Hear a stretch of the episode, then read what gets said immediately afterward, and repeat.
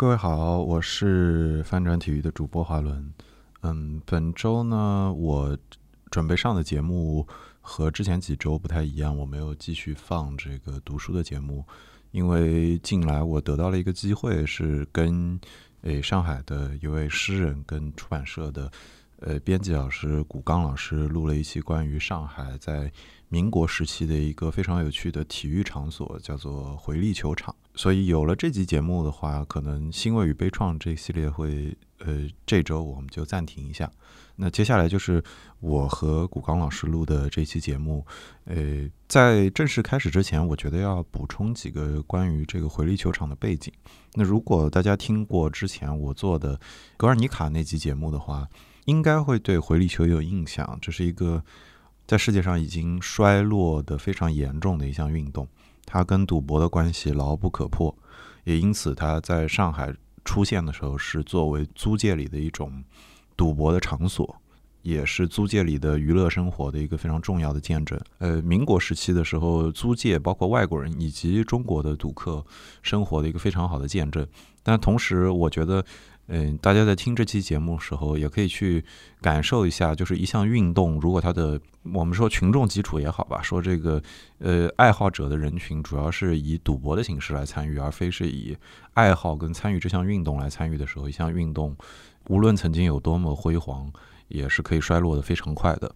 呃，那话不多说吧，接下来就是这一期和古刚老师的节目。嗯，各位朋友，大家好，呃，我叫古刚。我的现在的职业呢是呃做编辑，那个文学编辑，在呃华东师范大学出版社，哦我们叫六点分社，嗯，呃出版社下面不是有很多部门嘛，嗯，那个我们出版社就是做了很多教材教辅，呃比方说我经常喜欢说我们出版社一本很有名的书，那就是一科一练，嗯，一科一练，对吧？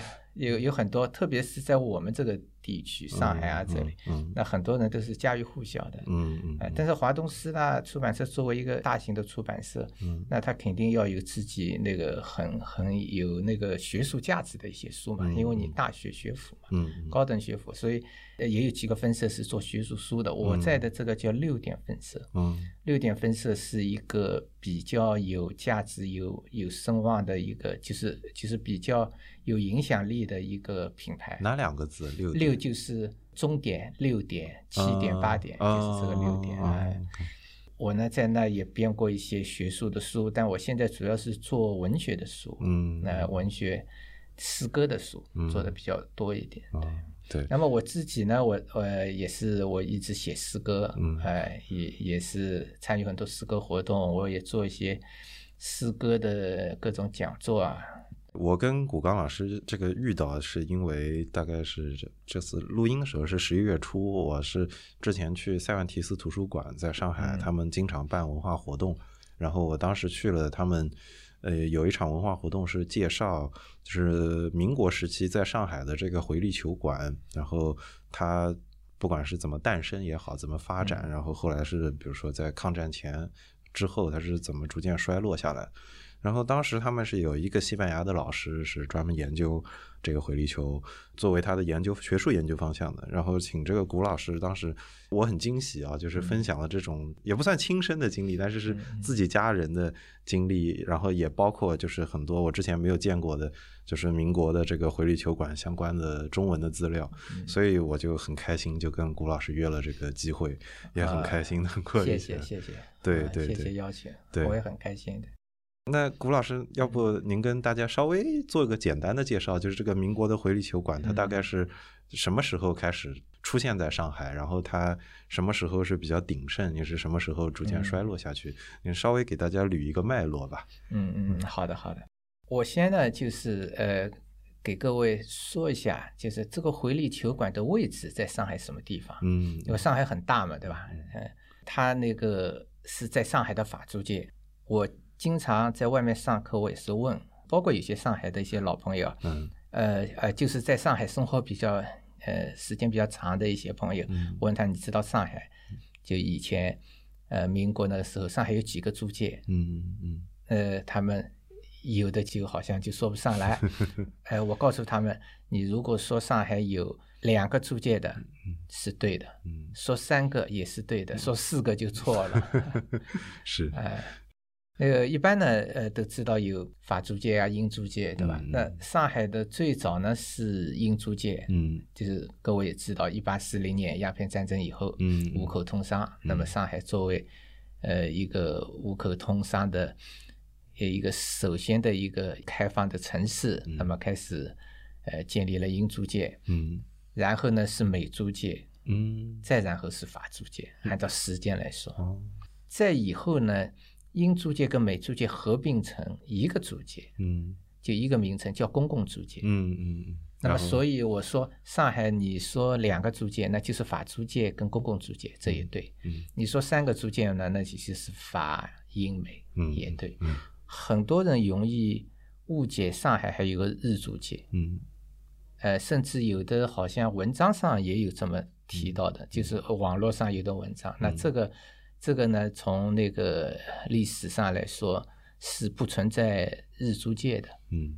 今天还有很多人开玩笑说长宁虹桥那边 现在住新的，对，那边有很多住的。那当时上海呢，就跟现在就是长宁那边差不多。嗯，它实际上是日本人的居住区。嗯嗯，呃，日本人相对他也是一个一个自发的嘛。嗯，就是他们有人住了，然后朋友介绍朋友，那么这相对就集中了。嗯，那虹口那边一带就是日本居住区，还不是租界。哎，那么在这个当中呢，呃，就是很。很多租界不是，呃，我经常就用一个历史学界的一个名词，叫越界租路。嗯嗯，越界租路就是越过它的原定的那些。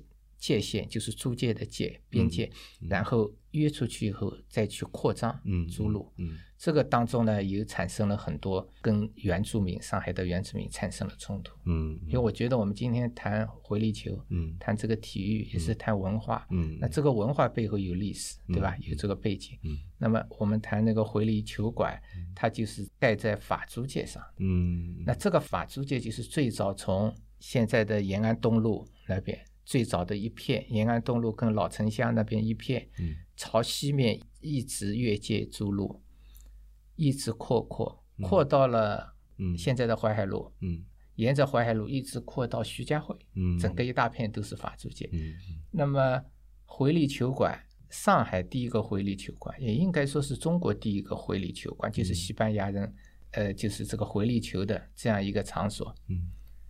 最早就是在上海的法租界的，应该说是比较当中的地方。嗯，就法租界如果在上海是一个长方形的这么一块，嗯，它是在中部的地方。那说明它开的算早的，还是说开的不算最早，也不算特别晚。哦，哎，因为最早就是在外滩，上海外滩那边嘛，法租界，它朝着西一直扩，扩到中间呢就是。不早不晚，嗯，然后再晚一点，一直朝西到徐家汇，到上海的西边，嗯，那么整个在法租界这么一片扩张的当中呢，就是在这个他这个回力球馆建立的时候呢，就一九三零年，嗯嗯嗯，那么法租界最早开的时候，在外滩的时候。一八四九年，嗯嗯，那也快百年过去，到他回力球馆对，一八四九年差不多要八十年，应该说还是比较晚。嗯，但是它在这个整个面积上算是当中。嗯嗯嗯嗯，当时是为什么是放在了法租界，没有放在英租界或者是美租界或者公共租界也好呢？呃，对对，英国人就是英帝国，它是一个商业帝国，嗯，它一直很注重。像银行业，你你们看那个外滩，你们去了外滩就知道，整个一排英租界最早开辟的时候，都是一些洋行，嗯嗯，他们最早租那那些地方，嗯，对对对，通商。那么英租界呢，英国的文化，当然这是一种简单的说法啊，就英国可能它比较注重商业文化，嗯，那么法国一般重视一些。比方文学啊、艺术啊这种，那么包括体育也有技艺的成分在里面，对吧？就是它是个竞技嘛。所以在这种情况下呢，法租界的基本上他会重视一点文化的那种氛围。嗯嗯，也可能是这个原因。嗯呃，所以他们后来就把这个回力球馆就建在法租界了。嗯嗯，那么是一九二九年，他们当时呢是也是建的时候也是几个人呢就在一起。呃，等于像生意人嘛，再去我们盖一个球馆赚点钱，本意就是这样。嗯嗯。那么发起的时候是二九年他们开始发起，正式这个馆建的时候是一九三零年。嗯嗯。就是回力球馆。嗯。那么我们现在经常说这个回力球跟西班牙有关系，对吧？实际上这个回力球馆建立的几个人当中呢，没有一个西班牙人。嗯嗯。有两个美国人，有个法国人啊，也有两个法国人，还有一个中国的买办姓陆的，嗯嗯，就是这些几个人一起，他们大家集资，因为你要盖个球馆，你不是要要要盖房子，不是要花钱嘛，然后还要还要雇人嘛，他们凑了二十万两银子，就盖了这么一个球馆。盖了球馆以后，然后他们就没有想到，果然是赚钱的。那个您可能也知道，天津还有一个。也有一个很大更大的回力球，那个稍微过几年开过几年，而且他们在天津盖那个回力球馆时候，他们是到上海来。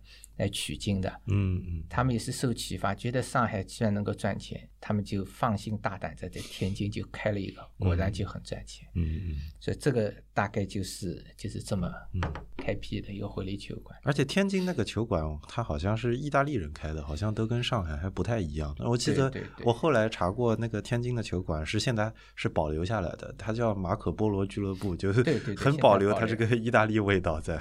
那有可能天津他们喜欢这个意大利的这个感觉啊。对它不但是意意大利人，而且不是意大利一般的人办的，是墨索里尼的女婿来办的。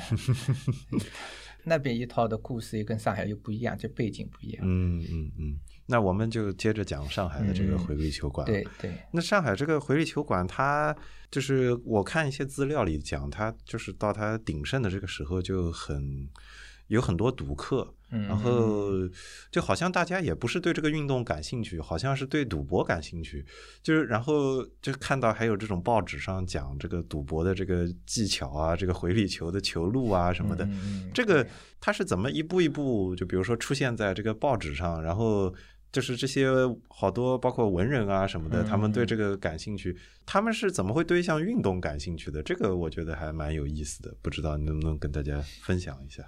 那个赌博呢，他这种心理啊，一般是容易就是在那个大众当中啊，就容易唤起那种就是一种激情吧，或者一种内分泌嘛，就是因为赌博是是容易很刺激的，嗯嗯，呃，它的危险性恰恰也在这里，嗯，就是它会让你去有那种冒险的，好像那种刺激跟快感，嗯嗯。那么在当时的整个的背景上呢，应该是说，就是民国的那个时候，我我们很多时候对上海的民国啊有一种神话，是吧？呃，尤其是说三十年代那个租界时候，那时候上海是上海所谓黄金的年代，对吧？当然，这个黄金要看是怎么来理解。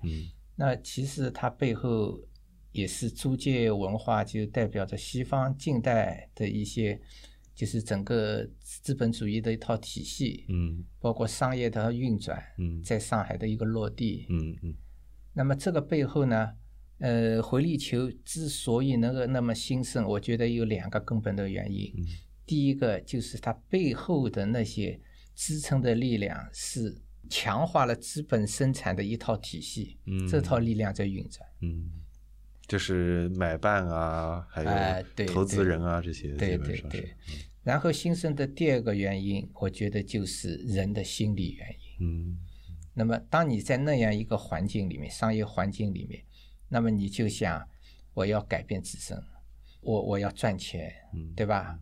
我要拼命的投入到那个所谓上海叫冒险家的乐园，不管是西方人还是中国人。嗯嗯。那么，作为本地的中国人来说，原住民来说。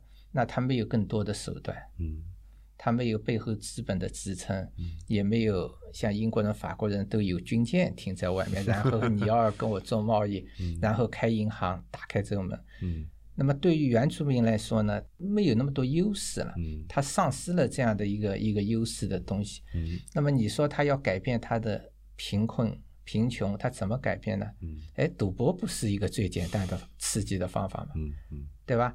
我平时上班，上班只好拿薪水，那我到了晚上休息天，然后我到那去花点小钱，我就 我就买下几个赌注，啊，那说不定一翻就翻好多倍了。嗯嗯。所以我我我简单的总结就是这两个心理。嗯嗯。那使得这个回力球会在那时候，嗯，就是达到很很旺盛的地步。嗯。那么您刚才又说。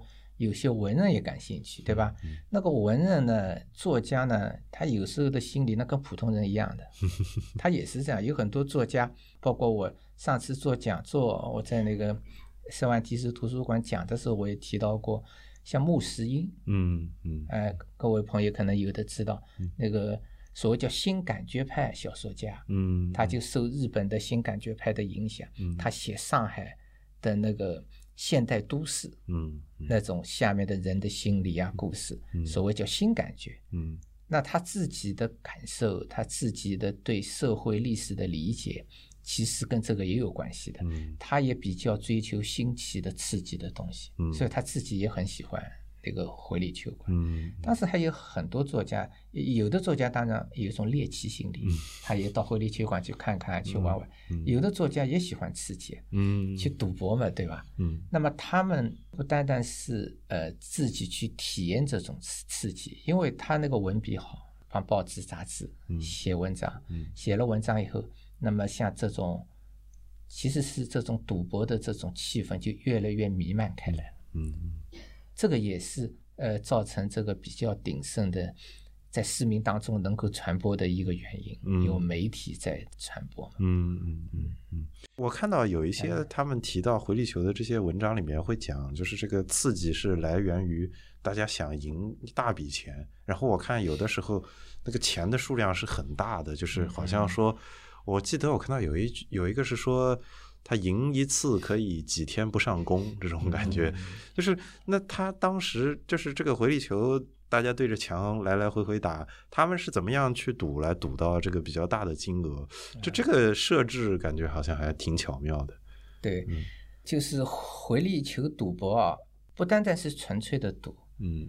就同时，它有这个回力球的运动，它有观赏性的。嗯嗯。就你边观赏的时候也很刺激，嗯。加上我又赌了，更刺激。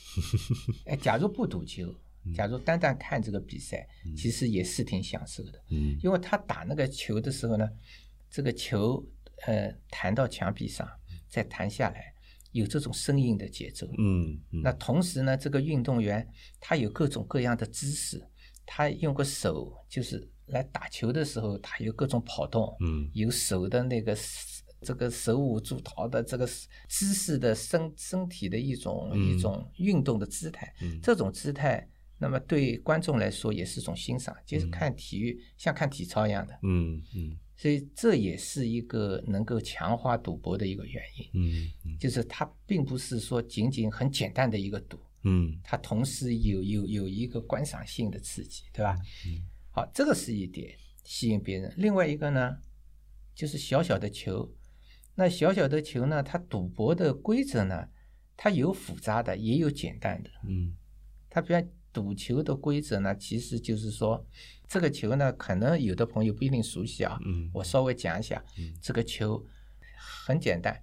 它那个球是比较硬的，嗯，一个小的球，橡胶的，橡胶的，哎，然后外面就用什么是什么东西它裹起来的一个圆的一个球，嗯，那么它一个球拍呢是像一个长的一个勺一样的，嗯，这个勺大概七十五公分左右，挺长的，挺长的，嗯，这个勺前面呢有有一个。斗，嗯，这个斗呢是把球可以抖在里面的，嗯，这个勺是绑在右手上，如果有人左胚子，绑在左手上也可以，嗯，你绑在大多数是绑在右手上，嗯，绑好以后，他把一个球呢就放在这个勺里，开球的时候就对着墙壁一下子打过去，嗯，打过去弹在墙上落下来，那么跟他的对手，他的对手呢再去接，嗯，很简单的。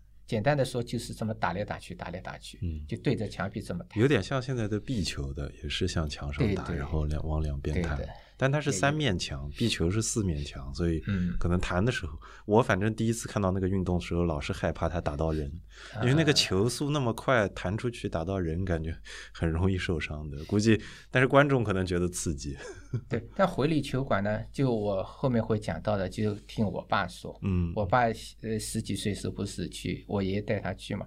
他是有个印象，说回力球馆有有铁丝网上面遮着的，嗯，所以这个球不会弹到那个观众的，嗯那么他们自己的回力球球员呢，自己要戴个头盔的，嗯哎，好，那么再说这个打球呢，它也有一个简单的规则，嗯，这这个简单规则，你说说简简单，那么应该说还是比较简单啊。你看他发球是这样的，他第一次发球的时候弹到墙上，嗯。那么弹回来的时候，比方说两个人比赛，对吧？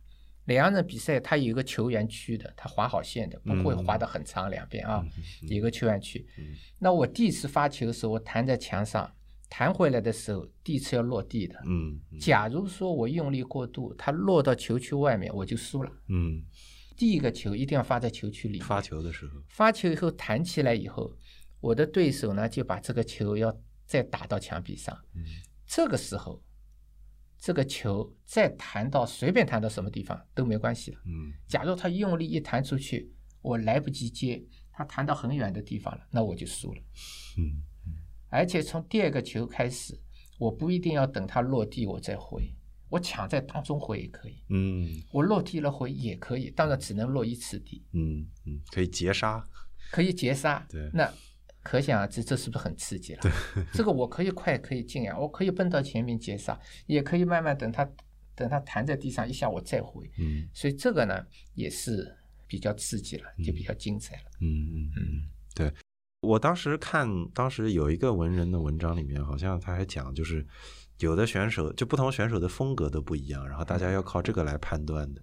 那有的人是臂力好，有的人是瞄的准，然后但是他们都要靠这个球馆自己给的资料来判断这个球员晚上是不是会发挥好，然后再通过这个去下注。所以感觉这个系统就是现在在中国你没有这种东西可以看嘛，所以就就是我我接触一开始看到这个规则的时候，我觉得还是要要研究一一番的。所以我就想，当时这个民国的这些很多就是。观众啊，他们是就是接受这样一套西洋的这个运动的时候，而且还要同时还要接受这样一套赌它的规则，反而倒是接受的比较顺利，而且以至于说这个回力球馆在当时弄得很大，就在上海，好像这个东西是他之前是有受过别的东西的培养吗？还是他立刻就接受了这个回力球馆？他搞起来的时候，在上海，它算是就是上海最热闹的这个运动的场馆吗？应该算，因为上海的那个跑马场很早。嗯，对，跑马场。跑马场呢，上海开埠以后，所谓一八四五年，嗯，上海开埠以后，到后来呢，不久最早的时候呢。就就等于是十九世纪的时候，在现在的那个黄浦区上海那一带，已经先有了一个跑马场。嗯，再后来，那大各位可能都熟悉的就是人民公园，原来是上海的跑马场。华人鱼狗后对后面的呃，华人鱼狗是外滩公公园，那是外滩公园。对，那么人民公园当时就是跑马场。嗯嗯，那这个上海很多人都熟悉的。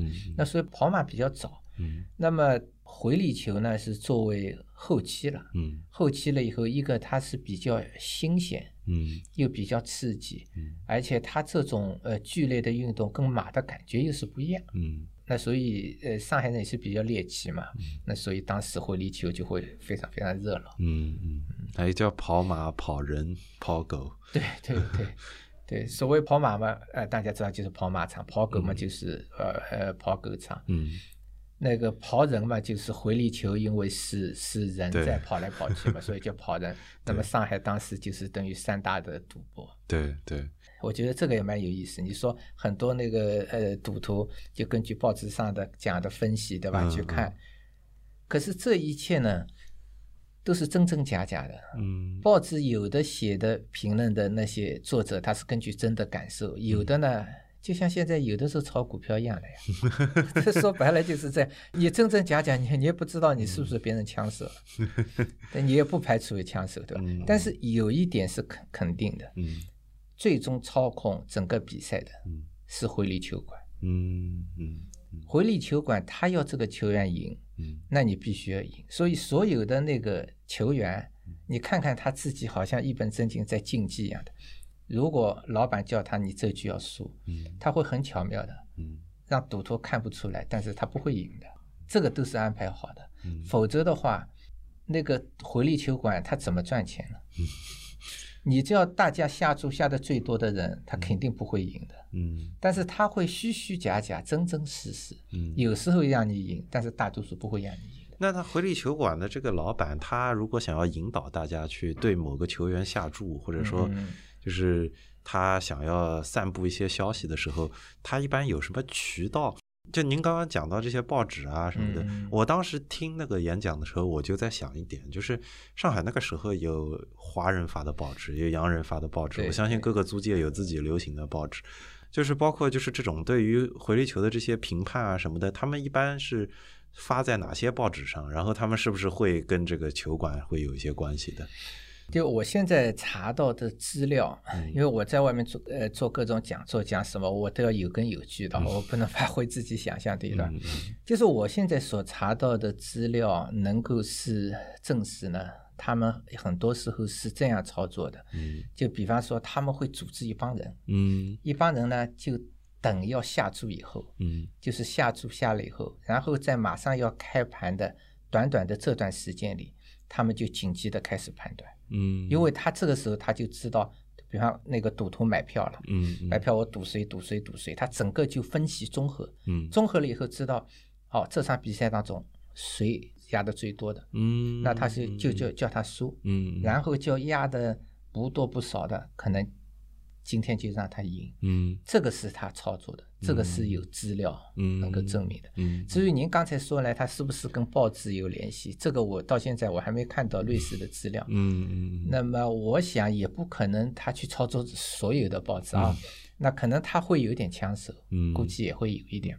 就是您当时演讲时候，我记得另一个特别深的，就是您说那个害阿拉的这个典故，就是很有意思的。对，这个我觉得您也可以跟大家讲一下，就是好像。这个运动跟现在大家讲运动健强身健体还不太一样。那个时候上海人对回力球有的时候也是又爱又恨的。是是，对的对的。他那个球队的名字叫海阿拉，对，就是就是译音嘛。对，海阿拉那个。海阿拉是吧？海阿拉球队，海阿拉球队嘛翻成中文呢，他们就翻成上海的海嘛。嗯。阿拉嘛就是就是上海，哎呀，我我我们对吧？嗯。海阿拉球队，你看挺好嘛？嗯。可是上海市民呢，就给他改了这个大海的海，上海的海改成谋害的害，对对吧？就等于你是害了我们上海人。那为什么这么说呢？那上海人一方面他很刺激，每个人都想在里面捞一票。嗯。可是时间一长，他们都会发现。那十赌九输，嗯，是吧？肯定没有谁哦靠这个赌场能够赚钱的，嗯。那么这个时候呢，他们就开始意识到，这个体育运动，那实际上就是一一场赌博，嗯。那实际上对人的身心、对人的整个对生活的感觉，其实都是破坏了，嗯嗯。很多国家。就是很多时不同的时期都会有禁禁球禁赌的，嗯，不是中国禁赌，西方有很多国家也是这样。可三十年代时候，这时候上海呢，它正好是是开放，所以它不禁这个东西。我举一个例子，我上次讲座也举过，有一个上海那个时候有一个大学生，嗯，他是学理科的，那他数学特别好，嗯，那他就想，呃，用他的智力、智商，嗯。来分析这个整个赌的情况，嗯，他研究好以后，他就认准了一个球员，嗯，那然后他说，后来他是这样，他认准了就是经常是一号会赢的，嗯，就就是出场的这个一号位置，一号位置是赢的最多的，嗯嗯，好，那么他就一直就下赌注，说这一号位置会赢，会赢，对，那么有些人的心理呢是这样，这个赌徒就是说，呃，所谓的就是。虚虚实实嘛，嗯，就是一般的人会觉得赌徒，呃，第一号肯定会赢的，对吧？但是他觉得老板肯定会让他输的，嗯，那大家都知道这个会赢，你怎么会让他赢？但是正好是负负得正，嗯，那么也有人会换位思考，就是他恰恰是你觉得不可能的，他他觉得可能，可是这个大学生他是通过数据统计下来得出的结论，他很理性的，嗯，所以他就拼命的把自己的钱就压在这个一号上，嗯，压在一号上面，果然呢他是赢了，嗯，就是做长时段的时候赌的时候他是赢了，赢了以后这个事情就被老板发现，老板就就查了这个人，嗯，就知道他是哦是这么一个人来赢的，嗯。好，所以老老板他们也坏，那老板当然更厉害了。嗯，老板就后面一直让这个一号输，嗯，连着几个月全部让他输。那个学生赌徒就是这样心理啊，嗯，就是我这盘输了以后，我觉得下一盘呢，说不定一翻盘，我压的更多，他一下子就来了，嗯，因为他深信不疑对自己的一个分析，嗯，没想到他最后呢输的非常惨，嗯嗯，他几乎是家破人亡，全部都。赌进去，嗯，那这个例子是比较很鲜活的一个例子。嗯，其实这个这种现象现在在，就是当然不是在中国啊，但是在世界范围内，有的时候也有这种类似的例子。因为美国那边的赌场，我听说过这种故事。因为就是就是因为美国的情况比较复杂，就是美国各州有一个自己的运动竞技管理协会，叫 Athletic Commission。你比如说在内华达，就是拉斯维加斯那边，那他们就是有自己的这个 Athletic Commission，这个协会往前推个五十年、六十年，一般就是赌场的老板们聚在一起的行业委员会，一步一步演变成现在这样。然后他们大概在七八十年代的时候，当时还请过一个后来很有名的华尔街的。金融学家，所以说算是那个人是做现在大家知道的高频交易，算是他发明的。然后他那个时候喜欢研究赌场的牌局，然后也是干类似的事情，就是发现有一个游戏有一个策略，我一定能赢，我就这么买。后来这些赌场老板也算是耍了个心眼吧，就是他可以改变规则呀。不是，他是他们先请他去，他们先请他去，哎，您给我们讲讲，还有这个情况，我们是不是要请您来帮我们赌场分析一下？啊。然后等他们搞清楚之后，就把它踢掉了，然后把这个规则改掉了。要改掉了。对，所以所以有破绽被他发现了。对对对对，所所以这个你不管是在哪个年代，你挡到人家财路上，他肯定是要想办法。对。那我当时在想，就是呃，这个回力球，就包括就那天听演讲的时候，我觉得好像就是当时这些赌客写的文章啊，他们很少是站在这个这个球是怎么打的。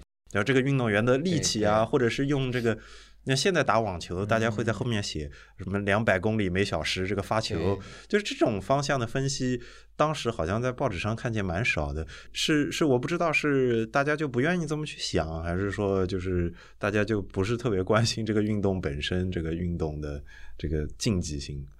竞技性呢，呃，是我查了点资料呢，这种竞技性也有的。比方他一个报道，我我。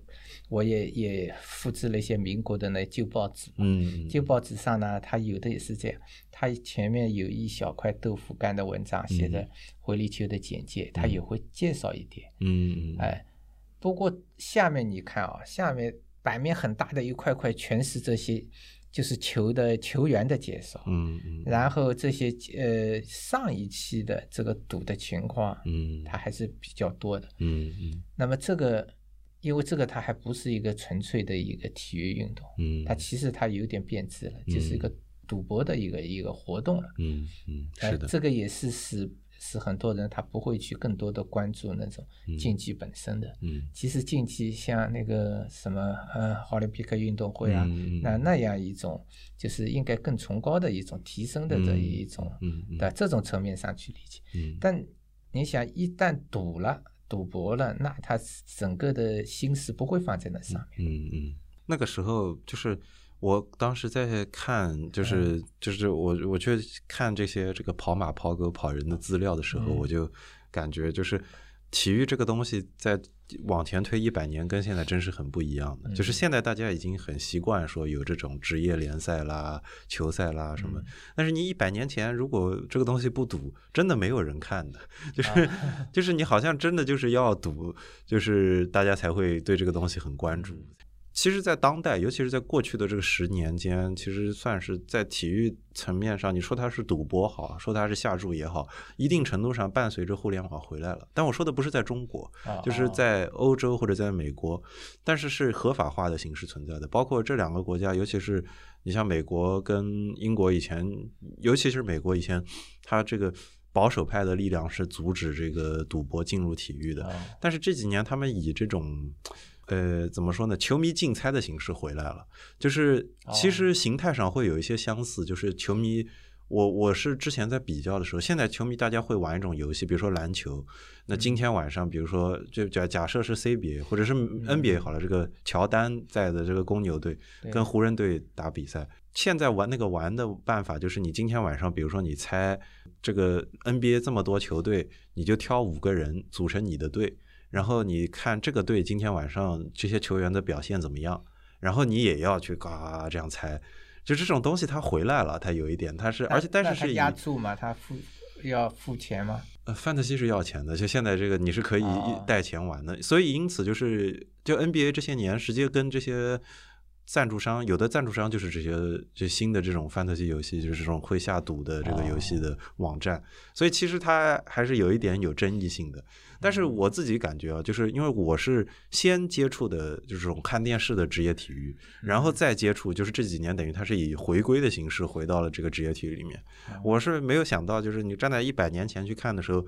大家不知道就为什么要看体育？你要么你就下注，你就是 以赌客的方式来参与这个运动；要么对，要么就大家去看球干嘛呢？这个球跟我也没有关系。就包括很多在中国的这个足球人，他们要搞这个足球的职业化在中国落地，要鼓励大家去看球。但是就是就是这个东西在人家英国或者在美国那某项运动，它是就是跟这个运动本身的身份是绑定在一起，对吧？我们伦敦啊，我们纽卡斯尔，他我们这个纽约，但是就就是你到中国来落地的时候，你得想办法找到一个方法让它落地。所以我当时就边看我就边觉得哦。这个真的是就是，就是大家老讲群众运动，群众运动。但你 你你以前你群众运动要有一个抓手，你现在就是部分意义上大家不害怕这个事情。我觉得我的想法是，就是就是大家就算没有了这个玩范特西的人，也有人看球，也有人看体育。但是，一百年前的时候他没有，他就是大家就是来赌的。你这个回力球馆后来他不是还改成上海的体育馆啊什么的，这个。就是你感觉他是先有了这个，先以赌场形式存在，然后才能把这个体育的这个功能发挥出来。古老师可以跟大家稍微分享一下，就是这个回力球馆它后来，包括它除了打回力球之外的一些额外的功能，其实是有。然后它后来又在上海又留下来发挥。不说发挥余热吧，就发挥发光发热发了很多年，到九十年代才慢慢改掉。就是它的这个本身，我们说这个馆的话，它是怎么变化的？它好像很大，它不只是可以打回力球，对吧？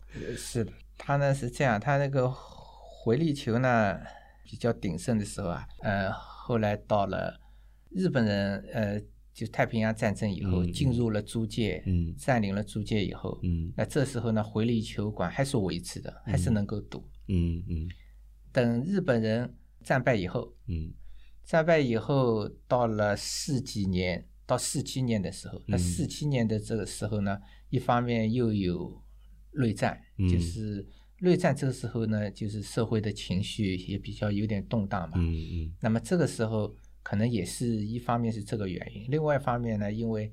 很多上海市民觉得那个害阿拉嘛，这球队害阿拉，人家也看穿了，就觉得也没意思嘛。呃，很多因素，在一九四七年的时候，那这个回力球一点点萧条了，嗯，就去玩的人就少了，嗯，少了他就赚不了钱了，所以他也很自然的，也并不是。呃，我也专门注意，我在看材料的时候，我想是不是国民政府啊，或者是汪伪的那时候政府，他下一道命令说关了不能读，没有，嗯，它也是一个自然淘汰的一个过程，嗯，到四七年时候呢，他就萧条开不下去就转了嘛，嗯嗯，转了以后就转成了上海体育馆，嗯嗯，就其实，在。国民党那个时候就转成了体育馆，但他这个是最早的上海市的。那个时候上海有其他的体育场吗？那有啊，体育场也有。嗯，那但是他转成了体育场呢，他是因为这里开不下去了，也没有其他的用处，嗯，所以他就他就转了体育场。嗯，转了体育场呢，那里面就等于可以。打篮球，嗯，因为是室内的嘛，对吧？呃，打篮球。那么我大概说一下这栋楼的变迁啊。那么到了五零年，就是解放以后，那么它也就变成上海市体育馆。嗯嗯。就就是也是顺着嘛，嗯，就变成上海市体育馆了，也叫上海市立体育馆啊。嗯嗯。再以后呢，就是一直。就整个解放以后，就一直是体育运动啊，篮球比赛啊，就包括我我我等会会讲的，就我家里人的家族的记忆啊，我爷爷我我父亲啊，包括我年轻的时候，就是我二三十岁的时候，我到这个体育馆也去看过，里面就看到很多人在很热闹在打打篮球。这个延续的时间呢，就从一九四九年开始变体育馆，一直到一九七四年。嗯嗯。呃，一九七四年。嗯。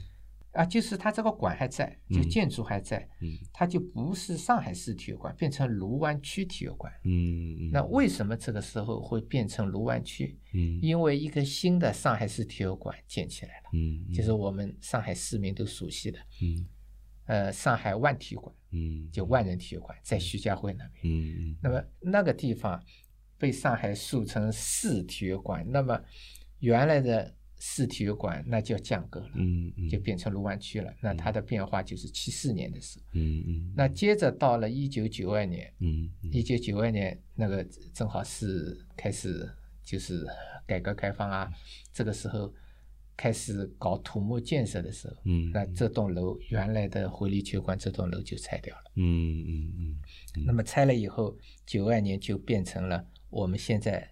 大家也熟悉的巴黎春天，嗯嗯，一个百货商场，嗯，哎，它这个楼的建筑的那个基本过程就是这样。那这栋楼拆了以后，那个巴黎春天是在它的原址上盖起来的，嗯，那这个原址上呢，因为我我们现在没有没有那个视视频啊，看不到，没有图，都没有图。我在做 PPT 时候呢，我有两个图一对比，如果你一对比。你就看得非常明显，对，当时看起来很明显的，很明显。就原来它的建筑的风格，它的呃，就是外立面啊，对，就是那种很那种，就是有有点很简洁的那种，嗯，那种建筑，嗯，然后有一点装饰主义的这种，嗯，长条的，一条条的，嗯嗯，呃，也很简洁的，嗯嗯，那中间一个 auditorium，哎，对对对，中间有有有一个凹凸。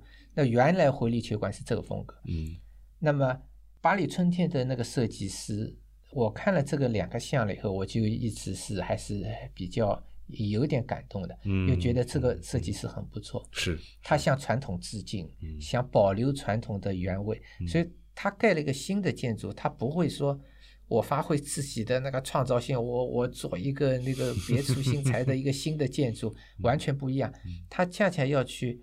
去那个多多少少仿照以前回力球馆这个建筑的样子，你看新的巴黎春天的外立面，其实跟回力球馆就非常像。嗯，哎，这一点非常不容易。嗯，我觉得它在某种意义上就是种象征。嗯，他就觉得传统应该，你已经拆了，没有办法维持原来建筑了，但是你用这个外立面的相像来给它延续下去，这就是一种传统的精神。嗯嗯。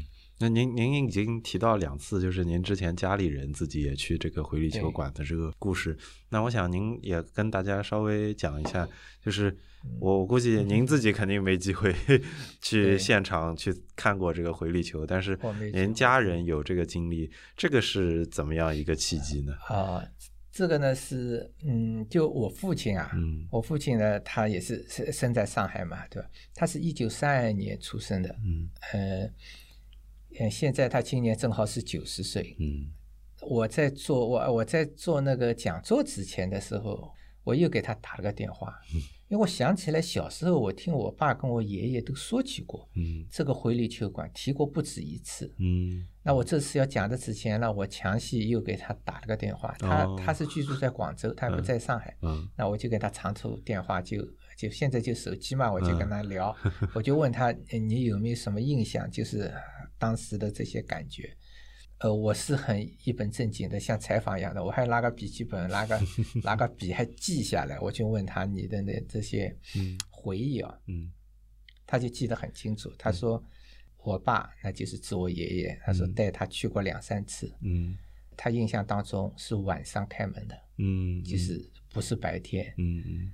人很多，嗯，还他记得有人买票，嗯，那么票上写着这些球员的名字啊，我爸记得是洋人的名字，就是外国人的名字，嗯嗯，啊，然后打球的时候呢，他是用用藤编的一个大的勺子，嗯，就我我一开头介绍过的，嗯，他们用那个球都绑在右手上，嗯，那我爸还有个印象，他说右手接球，一个转身再把球甩出去，就他的印象当中。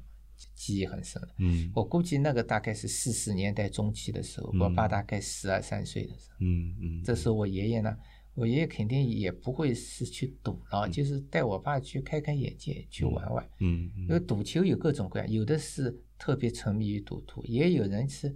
是见识一下，来玩玩，那那反正就花几个小钱嘛，就就赌输了就走了。而且那厂里也有别的东西，它也不只是赌球，也不断赌球，对对，还有其他彩票，还有其他的，反正像个像个去娱乐场所一样。嗯，那我爸还有个记忆，那我刚才也提到过的，就是他有铁丝网是盖着，嗯，它是三面有铁丝网盖着，所以球飞不出去。嗯，它是整个挡住，整个挡住的，对，整个挡住。嗯，那么看台呢是在。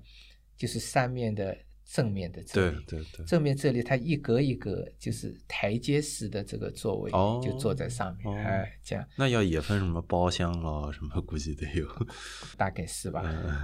就就是这个估计也是有的。嗯，那么这是我爸的一一个印象啊。嗯我爸第二个印象也也是。我这次听他说的是很详细的。嗯，那我爸那个到了四九年啊，五零年这个时候，我爸正好读中学，他在上海南洋中学，嗯嗯，也是上海一个呃有历史的一个一个中学。嗯嗯，南洋中学的时候呢，他们同班，他们有一批同学呢，组成了一个篮球队。嗯嗯，哎，这个篮球队名字叫迅雷球队。你看这个很快速的，对吧？迅雷。迅雷好像有一个下载的，对对对，下载软件叫下载软件叫迅雷，对吧？他们那时候，你看那时候他就他们就用迅雷这个名字，是球队。嗯，那这个球队他们不是打篮球嘛？嗯，那他们要经常训练，他们就经常在这个原回力球馆，就是卢湾体育馆这里就训练球。嗯，在里面就是打篮球，但训练球不是要钱的嘛？嗯，所以我爸又跟我说了个故事，这个故事我小时候也听到过，但这次我去。专门问他呢，我就啊梳理一下，就比较清晰了。嗯，那我们有个邻居，他呢是做生意的，也不是什么大老板，但是也挺有钱的。嗯嗯。呃，我爸去跟他一疏通，说我们学校有一支篮球队，嗯，您愿不愿意来赞助我们？嗯。哎，他很高兴，因为他可能是也是喜欢篮球嘛。那么赞助了以后呢，我爸他们去打篮球的。回力球馆的这个租费他出，嗯，出去练习好篮球以后，外面吃饭也是他出，哦，反正他等于开销。外面比赛的时候呢，你只要打一个他的名字赞助啊什么，哎，就像现在有的球队不是也有赞助方嘛？是是是，哎，他们这么我爸是一个小的篮球的一个赞助方，哎，那么是是是周围等于我们的邻居来赞助他，嗯。来在这里打篮球，所以我把这两个记忆就都跟回力球馆有关系。哎，那他去打篮球的时候已经不是回力球场了，应该还是对对对，已经是回力球馆就是四四七年的时候。嗯，你看我我所以呃估计我爸那时候是四五年，嗯，那时候我爷爷带他去，嗯，呃看的是回力球，嗯，等到四七年变成篮球馆了，嗯，所以我爸可能四九年啊五零年啊这个时候那是已经。没有回力球，嗯嗯，但等于我爸是，呃，十几岁的时候呢，他前几年在里面看过回力球，后后面几年来又去打篮球，嗯，所以跟回力球馆就有这么一个关系，所以谈起来都哎呀非常亲切，嗯，因为我记得卢湾区体育馆就应该后来上海队男篮以前应该有是不是也在里面打过比赛？是的，是的，对的，对的。但是可能就只有几年，但是还蛮有意思的。这个球馆毕竟以前是一开始是打回力球的，后来整个改成篮球场了。对，然后最后我其实就想问一点，就有点八卦性质的问题。这种事就是我在看资料时候我的好奇啊。啊。这个问题我一开始我都不好意思写在这个版面上啊，因为是蛮八卦的。就是呃，就是回力球他那几个文人写的那种文章，什么球路啊、趣谈啊。他们好像在那些报纸上老是跟那种花边新闻放在一个版面里的，我不知道您当时有没有注意到，就是跟他同版的新闻都是，呃，我注意到两次都是这种什么性病治疗这种广告啊，还有什么科普啊，我不知道这是不 是意味着那个时候就是他们这种球类的这种看客。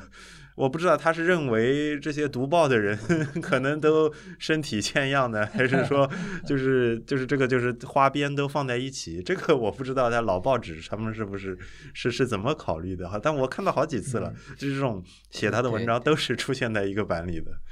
对，呃，我收的这些民民国的这些资料，包括报纸上，嗯，呃，我自己的一个判断就是。这些呃广告，嗯，因为那个时候呢，也是也是你说自由也好，你说乱也好，其实就一回事，嗯嗯嗯，他就是为了赚钱，所以他也没有任何任何什么那个呃限制了。那你一些这种性病的广告啊，包括那个什么看病的，包括药什么，他不管的，他这个广告全全是会放的，会乱放的。嗯嗯。那么关于这些球员的这些东西，跟这些广告实际上是没有。关系的，对你去看其他的文章，它也会有这样广告。嗯，呃，主要可能是因为我们现在看到这些广告觉得很刺眼，因为我们现在不不可能，嗯，那个报纸上是是这样 登的嘛，对对对。那么这个是应该说是跟球员的花边呢。这个肯定是没有关系的，当时比较花边新闻有关系的，因为我我自己写诗嘛，嗯，所以我我更了解这些，嗯，呃，民国的很多小报，他愿意炒作像，呃，徐志摩，嗯嗯，林徽因，嗯，就这种花边的消息。哎，这个林徽因是您说的是哪一个林徽因？这个林徽因呢，就是。那个徐志摩追求的那个林徽因是个女的林徽因，就不是上海这个作家。对对对，那上海作家呢？正好你提到上海作家那个林徽因，上海有一个写小说、写文文章的作家，嗯那个林徽因的音是音乐的音。嗯那个那个女的林徽因呢，她原来也是这个一模一样嗯音乐音，后来她因为重名了，她才改成那个英国的音。嗯，女的林徽因是林徽因，英国的音，对吧？那个音乐的音，这个林徽因呢，她也经常写文章嘛。嗯，那她谈了一个回力球的一个刺激的东西。嗯，哎，我我现在可以呃稍微讲两句他在文章怎么讲的。嗯，他就说回力球的确可以说是上海最刺激的事件中的一件。嗯，它使你狂喜，使你推伤，使你心跳，使你出汗，使你忘了你的爱人的约。使你不顾你的太太在等着明天的开销，它甚至还能使你提前结束你的生命的行径。嗯，也就是说，你到最后如果赌的真的太惨了，有可能会自杀。嗯嗯，哎，我觉得他这个几乎是一个对回力球这么一个赌博运动的一个总结。嗯，就包括为什么那么多人赌，因为它刺激啊、狂喜啊，因为生活太乏味了。嗯。但是他最后的结局呢，肯定也是很悲剧性。是的，是的，是的。而且，反正我现在的印象是，就是回力球这项运动，它在中国后来结束了之后，它就延续它发展，或者它比较还能有这个活动的，主要就是美国啊，然后东南亚啊这些地方。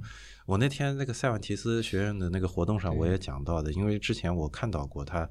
以前有个美剧叫《迈阿密风云》，叫《迈阿密 Vice》，就是零六年的时候，中国的演员巩俐去演过一部电影，也叫《迈阿密风云》，但是他跟那个美剧只是重名，就一模一样的名字，就很好笑。在那个豆瓣上，大家搜那个《迈阿密风云》，就是搜不到巩俐那部电影，只能搜到这部美剧。然后大家觉得巩俐那部电影演的不好，就很多人导到这个美剧下面说这个美剧一塌糊涂，巩俐演的不好。但是这是八十年代的美剧，跟他就没有关系。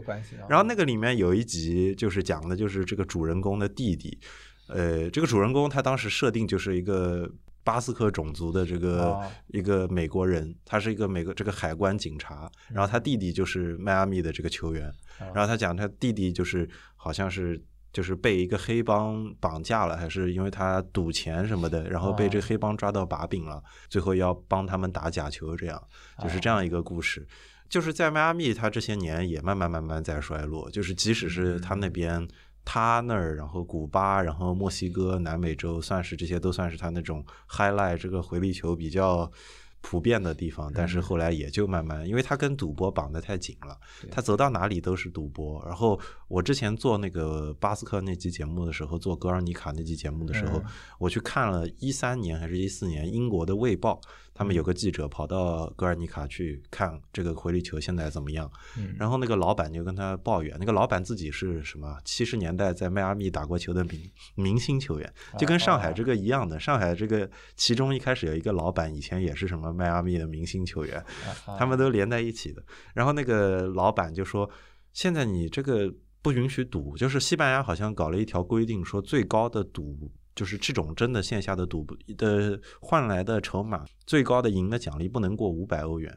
他说：“那你就是卡住了，以后球球员就不打了，不打了。那对吧？就是按照那个文人里说。”赌一次赌中可以几天不上工，他这个五百欧元，他现在应该起不到这个效果，所以他现在在西班牙也就只能是他们巴斯克人会把这个拿出来啊，这个我们民族运动，但是他现在反而发展的等于没有足球好了。就我看到那篇文章里还写说，这些就是这个回力球的球员的后他自己接受采访说说我们我们的儿子孙子都在踢足球了。我们都 不打这个回力球了，就是，但是就是跟着，因为跟赌博绑得太紧，所以它这项运动后来也就有点维系不下去了，就是蛮遗憾的一件事情。那整个回力球等于在世界范围都在衰落。对，其实那天我是有点。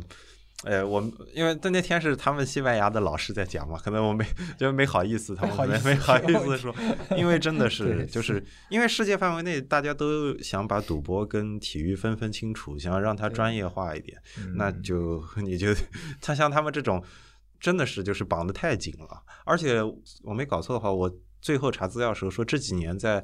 佛罗里达在迈阿密那边还在有回力球的几个赌场，他为什么有回力球呢？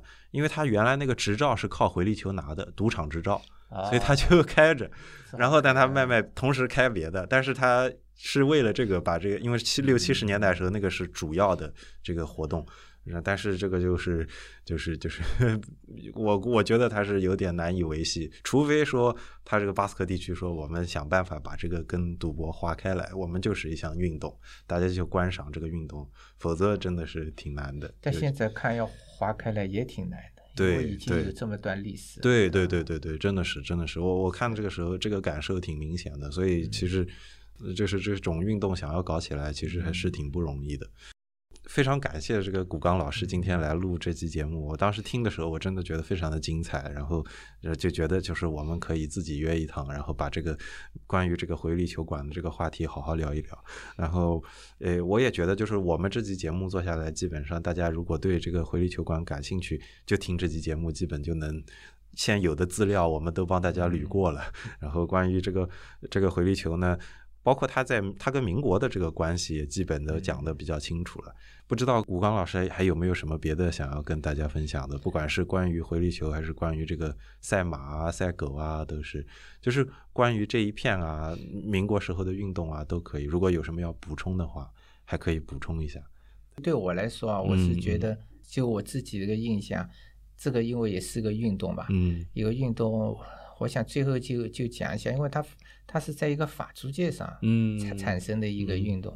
那么在法租界上。其实产生过很多很多的不同的这些各种各样历史的事件啊，各种各样门类的，就是各种有运动啊，有其他商业啊，嗯嗯，呃，比方有白俄的流亡啊，在这里有很多啊，是是是。那这一切呢，我就是总的有有个感受啊，就是呃很多朋友容易，我一直是比较警惕啊，因为很多朋友容易对法租界对民国有一个。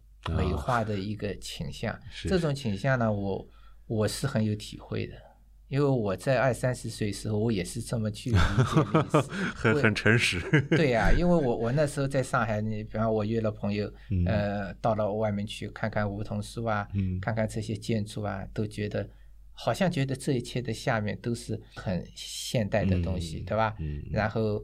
也是西方的近代文明的输入进来一种东西，嗯，但随着你慢慢去了解各种各样的细节，嗯，就历史的事件跟细节，嗯，其中包括我们今天谈的这个回力球，这个海阿拉，这个海阿拉也是一个事件，对吧？嗯，那这样就就我以后我在那个淮海路上，以前叫霞飞路上来漫步的时候，看着灯火酒酒绿啊，看着咖啡馆，看着那么优雅，嗯，呃，时候我就会不仅仅是理解或者感受这个优雅，嗯，而是更多的看到它背后的历史，嗯，那这样的话。